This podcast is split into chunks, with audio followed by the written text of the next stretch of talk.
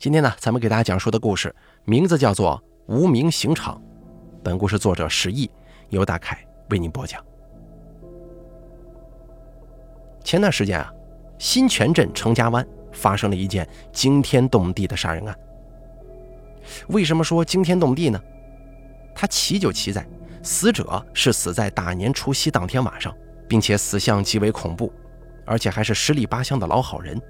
警察也根本查不到任何他杀的线索。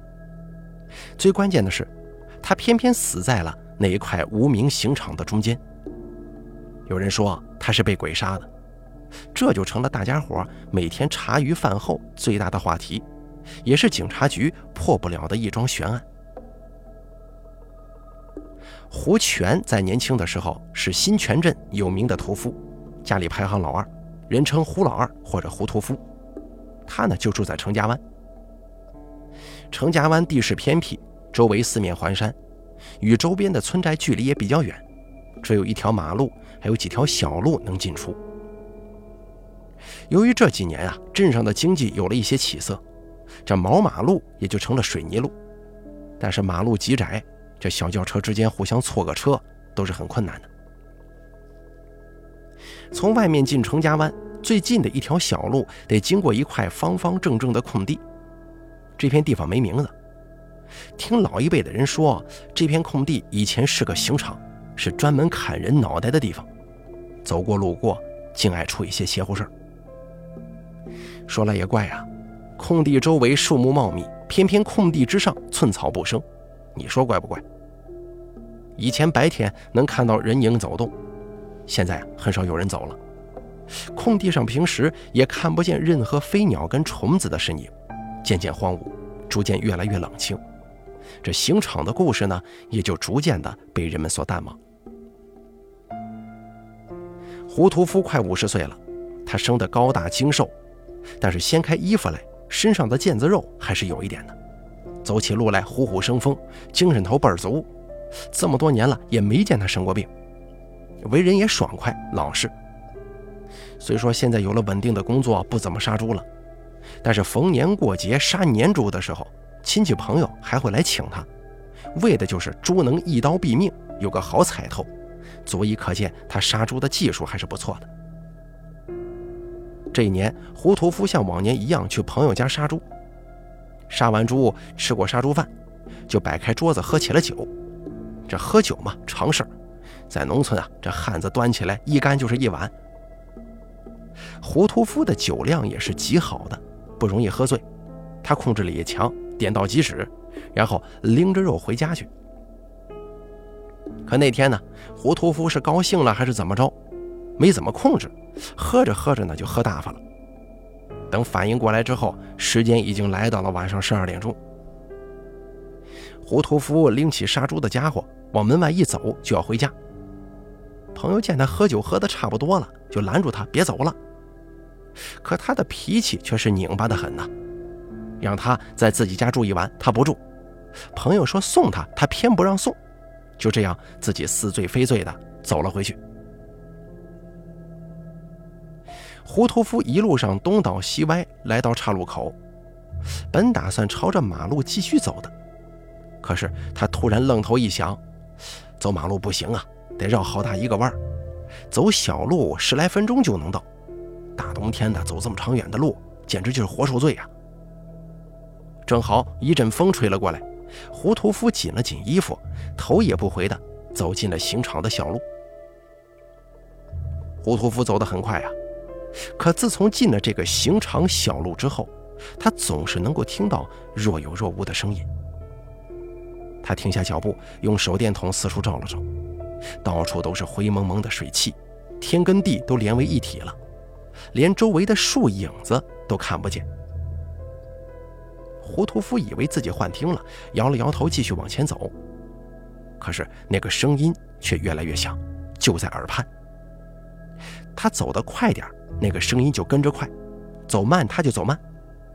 动静像哭又不像哭，还掺杂着水珠滴落的声音，扰得人心里头冒火呀。他停下脚步，朝空气里大喊一声。谁呀？谁在那儿？出来！等了半晌，自然不会有人回应他。他又用手电筒照向周围，仍旧没有任何发现。抬步要走，声音又响起来了。胡屠夫气呀，仔细一听，觉得应该是边上的草丛当中发出来的。到底是谁在那儿？别装神弄鬼的，出来！可仍旧无人应答，声音就在那个地方窸窸窣窣地响着。他喝了酒啊，脑袋根本就不太灵光。要是换做清醒的时候，肯定毫不犹豫的就走了。可现在那个若有若无的声音，把他弄得是烦躁不堪。他向发出声音的地方走去，嘴里还念叨着：“我胡老二杀了一辈子猪了，还没见过鬼呢。今天老子非想见一见不可。要是哪个鬼崽子敢来吓唬我，我不剥了你的皮！”走到声音发出的地方，却无半点人影。他四处瞧了瞧，原来呀，声音还在前头，只能继续往前走。就这样来来回回的重复，也没有找到发出声音的人或者物。而胡屠夫对于自己在原地转了一个多小时，也是毫无察觉，就这么一直不停地走啊走着。声音再次响起，胡屠夫歪着头，目光痴呆，站在原地，并未挪动脚步。他疑惑了，怎么就是找不到人呢？明明动静就在这儿啊！可是脑袋里的声音却一直在催促他：就在前面，就在前面，往前走就看见了。胡屠夫心中想啊，不行，不能再往前走了，绝对不能。可是身体却动不了。如果有人此时此刻看见他的样子，一定会觉得很怪异。他左手拿着手电筒，右手提着杀猪的工具，左手微微向前倾斜，好像被人牵住一般，面无表情，行动僵硬缓慢地向前迈步。他面部扭曲，挣扎着不肯往前走。这个怪异的动作配上浓浓的雾，周围静得吓人呢，怎么看都让人觉得瘆得慌。胡屠夫坚持不肯往前走，可是那东西非要拽他往前走。就这么一直僵持着。突然，一滴树上的水珠刚好掉进了他的脖子里，冬天冰冷刺骨的冰水激得他一个激灵，起了一身鸡皮疙瘩。他瞬间就清醒了，身子也能动了。他茫然地看向周围，已经不知道自己走到了什么地方。再看看身上，这鞋跟裤子全是泥。看看表，已经是凌晨四点多钟了。胡屠夫吓坏了，他一个人居然在山中走了将近四个小时，自己却浑然不知。他朝地上狠狠吐了口口水，骂道：“真他妈的见鬼了！”此刻的他已经完全清醒，他不停地吞咽着口水，脚也在微微发抖。他是明显害了怕呀，还努力让自己保持冷静，好让自己走出去。可是四周黑的都连在一块了，根本无法辨别方向。手电筒经过长时间的消耗，光线变得极为不清，马上就要断电。心里想着必须快点出去，要不然可就完了蛋了。他扔掉手里装杀猪工具的篮子，捡了最好用、最快的那一把杀猪刀，找了个方向就往前走。刹那间，空气当中突然传来一声凄厉的尖叫。往前走，这声音里充满了愤怒、不甘、怨恨，与安静的黑林形成了鲜明的对比。这个声音似哭又非哭，尖锐的叫声恨不得刺穿他的耳膜，吓得胡屠夫一屁股摔倒在了地上。他全身发抖，在地上爬了好几次才爬起来，大叫一声，疯也似的往回跑去，也不管是哪个方向，东西也不要了。他在林子里跌跌撞撞、磕磕碰碰地往前走，树枝刮破了他的裤子，鞋子也跑掉一只。林子里的树条、毛刺扎的手上、脚上都是血。多次摔倒，弄得满身泥巴，血跟泥混在一块儿，就变成了厚厚的泥脚。胡屠夫也感觉不到痛，只是拼命地往前跑，而那个东西就在后头不远不近的跟着，也不靠近他。他只知道，要是跑不出去的话，就死定了。也不知道跑了多长时间，胡屠夫终于跑了出去。等他跑到家门口的时候，天都微微亮了。他累的是气也喘不上来，一呼吸，胸口的位置顿顿的疼。他瘫痪在了家门口的地上，大大的叹了口气呀。那个东西什么时候消失的，他不知道，他只知道终于到家了，总算是安全了。他现在累的连抬手开门的力气都没有，还是他刚起床的媳妇儿听到响声才开门出来。只见他倒在门口，浑身脏乱，吓得大哭，问他怎么弄的，一边问一边叫醒儿子，把他一起抬进家中去。胡屠夫被抬进屋里，已经完全失去了知觉，人事不知，全身冰凉，脸色发青，胸口只会大口大口的起伏喘气儿。胡屠夫的儿子已经长大了，让他妈赶快找干净的衣服给胡屠夫换上。让两个妹妹去烧热水给他暖暖身子，自己骑车去找村里的大夫。胡屠夫的老婆是个咋咋呼呼的脾气，遇到事儿啊就喊爹叫娘的大哭。村子也小，这稍微有点动静，大家就都知道了。起得早的人听见胡屠夫老婆的哭叫声，就过来看看是怎么回事啊。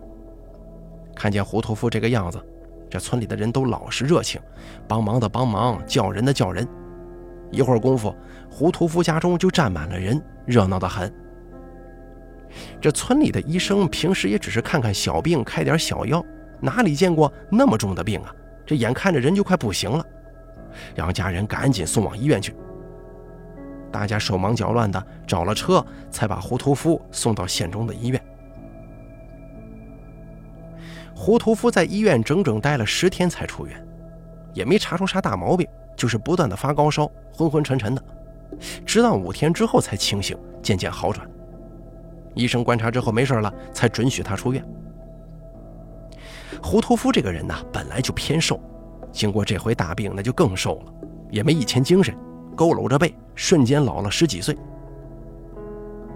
回到家之后，他的人缘在乡里乡外本来就挺好，这亲朋好友啊，三姑寨邻呐，都隔三差五的过来看呢。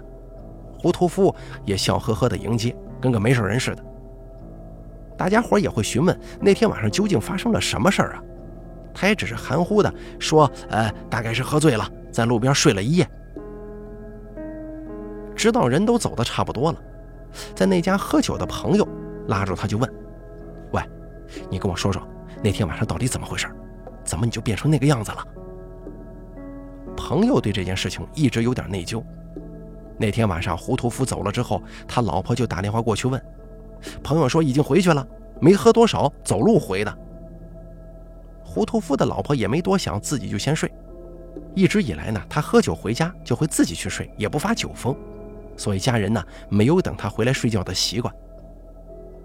他老婆一觉睡到天快亮，发现丈夫一夜没归，这才准备穿衣服出去看看，这不发现了躺在门口的丈夫吗？胡屠夫听到朋友这么问，深深地抽了口烟，神情落寞地说：“我实话跟你说吧，我走的是小路，怕是遇到不干净的东西喽。只知道我当时一直在走路，我不大记得到底出了什么事儿啊。”其实胡屠夫确实也不清楚自己到底发生了什么事儿，醒过来之后啊，对那天晚上的记忆就有些不清不楚的。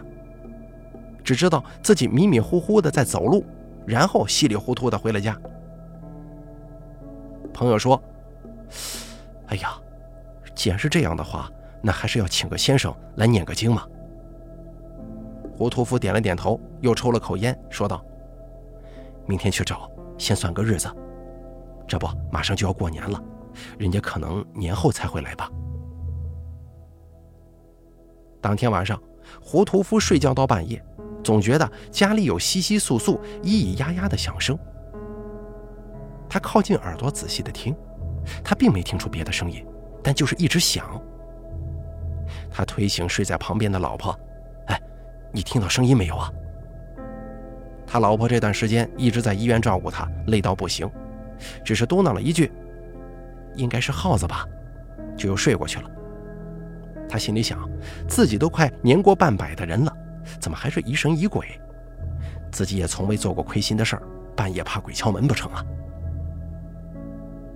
这样的声音一直持续到腊月二十七，夜夜到晚上就响，只是声音从刚开始的稀稀簌簌变成了滴滴答答，就像是房子漏了水，水管没拧紧似的。那天晚上声音依旧响起，只是那个声音居然跟他在林子里听到的声音差不多。胡屠夫开始有点害怕了。他缩紧身子，冷汗从他的毛孔里渗出，打湿了他的头发跟睡衣。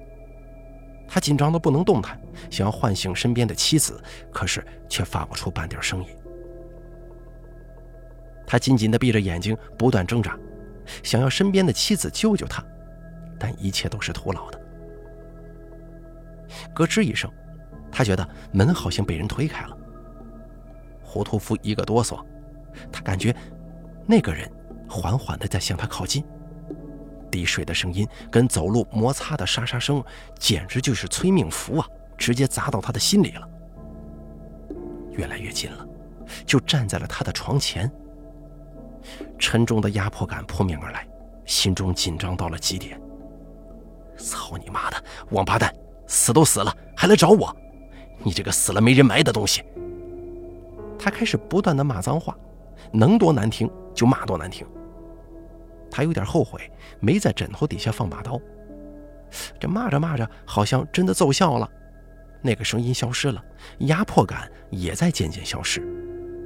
他动了动手指，居然能动了，心中出现了一丝窃喜。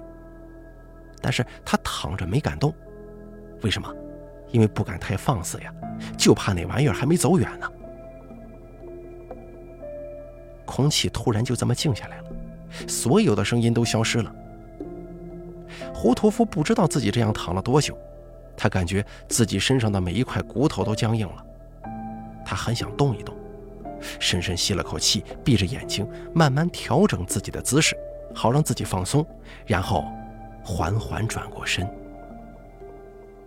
突然，好像有什么东西掉在了他的脸上。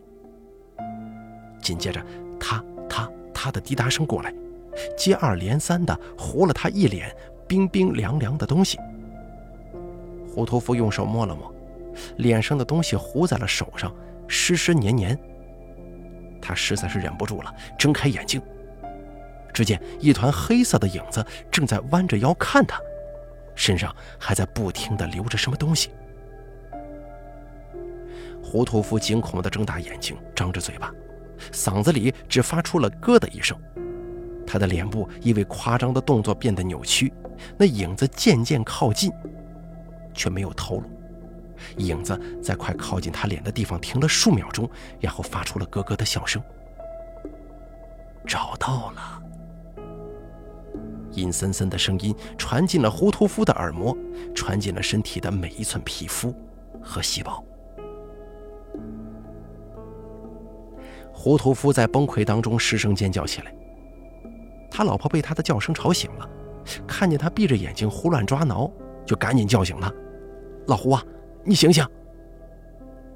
老胡还在睡梦当中醒不过来，梦呓着说：“你别杀我，你别杀我！”他老婆狠狠推了他一把，他猛然从床上坐起来，这才如梦方醒。胡屠夫醒来之后，神情紧张的左顾右盼，才发现，在自己家床上，没事儿啊。松了口气，喃喃地说：“原原来我是在做梦啊。”他老婆赶快追问：“你到底怎么了？”他看向老婆，想把那事儿跟她说一说，但是大半夜的又怕把老婆给吓坏了，就说：“我我做了个噩梦，没事儿睡觉吧。”然后自己抢先躺下了。他老婆也没办法，只能睡去。胡屠夫被吓了之后，心中就一直不踏实呀。慌得很。过年当天，农村习俗是做年夜饭、放鞭炮、走亲访友、给孩子压岁钱。到胡屠夫家吃年晚饭的时候，正准备烧纸供饭，一只家养的大公鸡突然飞到了家神上，咯咯地叫着，向母鸡打鸣，怎么赶都赶不走。胡屠夫跟他老婆心中一阵疙瘩呀。胡屠夫默默回到卧室，加大了手里的红包。晚上一大家子坐在一起看联欢晚会、嗑瓜子儿、打麻将、守夜，热热闹闹的。守至半夜，胡屠夫起身去厕所就没回来。他老婆心里本来就不踏实，见胡屠夫久久不回，就去厕所查看。去到厕所门口叫他，他不答应。可进去一看，哪里还有胡屠夫的影子呀？打电话没人接，急忙跑进屋里问他儿子：“你看见你爸没有？”儿子正忙着打麻将，“没有啊。”他看女儿，女儿也摇了摇头说：“爸刚才出去了呀。”他老婆愣了一下，大声吼：“你爸不见了，还不快去找啊！”儿子也慌了，一起打麻将的亲戚也被吓了一跳，赶忙说：“不是吧？是不是到我大伯家里去了？”胡屠夫的老婆特别激动，抓住儿子往外推，让他快去找人。很明显，大家并没有找到胡屠夫，因为挨家挨户的问，全村的人都知道了，大家都在帮忙找，一堆人是浩浩荡荡啊。村里村外认识的人家都找了个遍，天也亮了也没找到。妇女们聚在胡屠夫家看小孩，安慰胡屠夫的老婆。他老婆哭了一整夜，精神头很不好，已经濒临崩溃。她认为丈夫已经出事了，可是大家都在劝她别瞎想。而就在这个时候，一个小伙子跑了回来，说找到了。胡屠夫的老婆赶紧问：“在哪儿呢？人在哪儿啊？”可是这个小伙子却神情闪烁，为难地说：“我我叔在在小路的空地里死死了。”当时胡屠夫的老婆就瘫了，眼泪噼里啪啦的往下掉，他嘴里说着：“怎么就死了呢？”当时就晕了。过了一会儿，又是掐人中，又是给他推拿按摩的，总算是缓过神来了，站起来就要走。小伙子就拦他：“婶儿啊，你还是别去了，怕吓着你。我我们已经报警了。”可胡屠夫的老婆怎么会听啊？撒开腿就跑，拦都拦不住。当他到了地方之后，大家都看见他了，自动给他让路。儿子跪在地上哭。胡屠夫老婆看见胡屠夫的死相，就要上去抱，大家赶紧拦住他：“哎，碰不得，还是等警察过来看看再说呀。”胡屠夫的老婆又哭又嚎，最终体力不支，这才又昏倒过去。胡屠夫的死相极为诡异，他跪在空地的中间。像极了跪在刑场上正要被执行的囚犯，虽然已经死了，身子却还跪着，双手背在后头，也没有绳索之类的东西去捆绑着他，就这么背在后头，低着头，脖子上插着一把刀，直接从前面插到后面，血顺着脖子流下来，染红了整个身子。远远看去，整个就是红色的一坨，跪在那儿，吓人的很呐，根本就没人敢正眼去看。而那个刀大家都见过，就是胡屠夫经常用来杀猪的那一把，之前被他丢在了林子里。冷飕飕的东风吹过来，让所有人脊背发寒。这凶手实在是太残忍了，在除夕之夜用这种方式杀人，丧尽天良啊！警察带走胡屠夫的尸体，说是要验尸。胡屠夫的老婆当然不肯啊，因为想给丈夫留个全尸。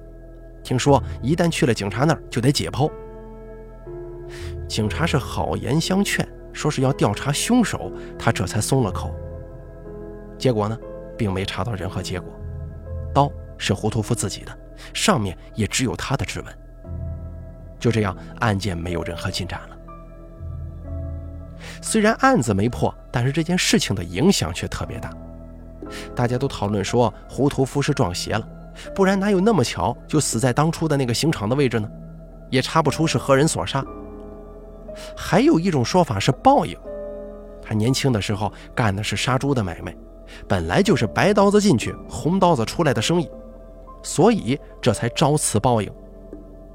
不过大家的说法也不过都是一些传言罢了。大家都知道，胡屠夫的死跟那个古怪的无名刑场绝对有关系。也就是从他死了之后，从此无人敢走那条路了。好了，无名刑场的故事咱们就说到这儿了。感谢您的收听，本故事作者石毅，由大凯为您播讲。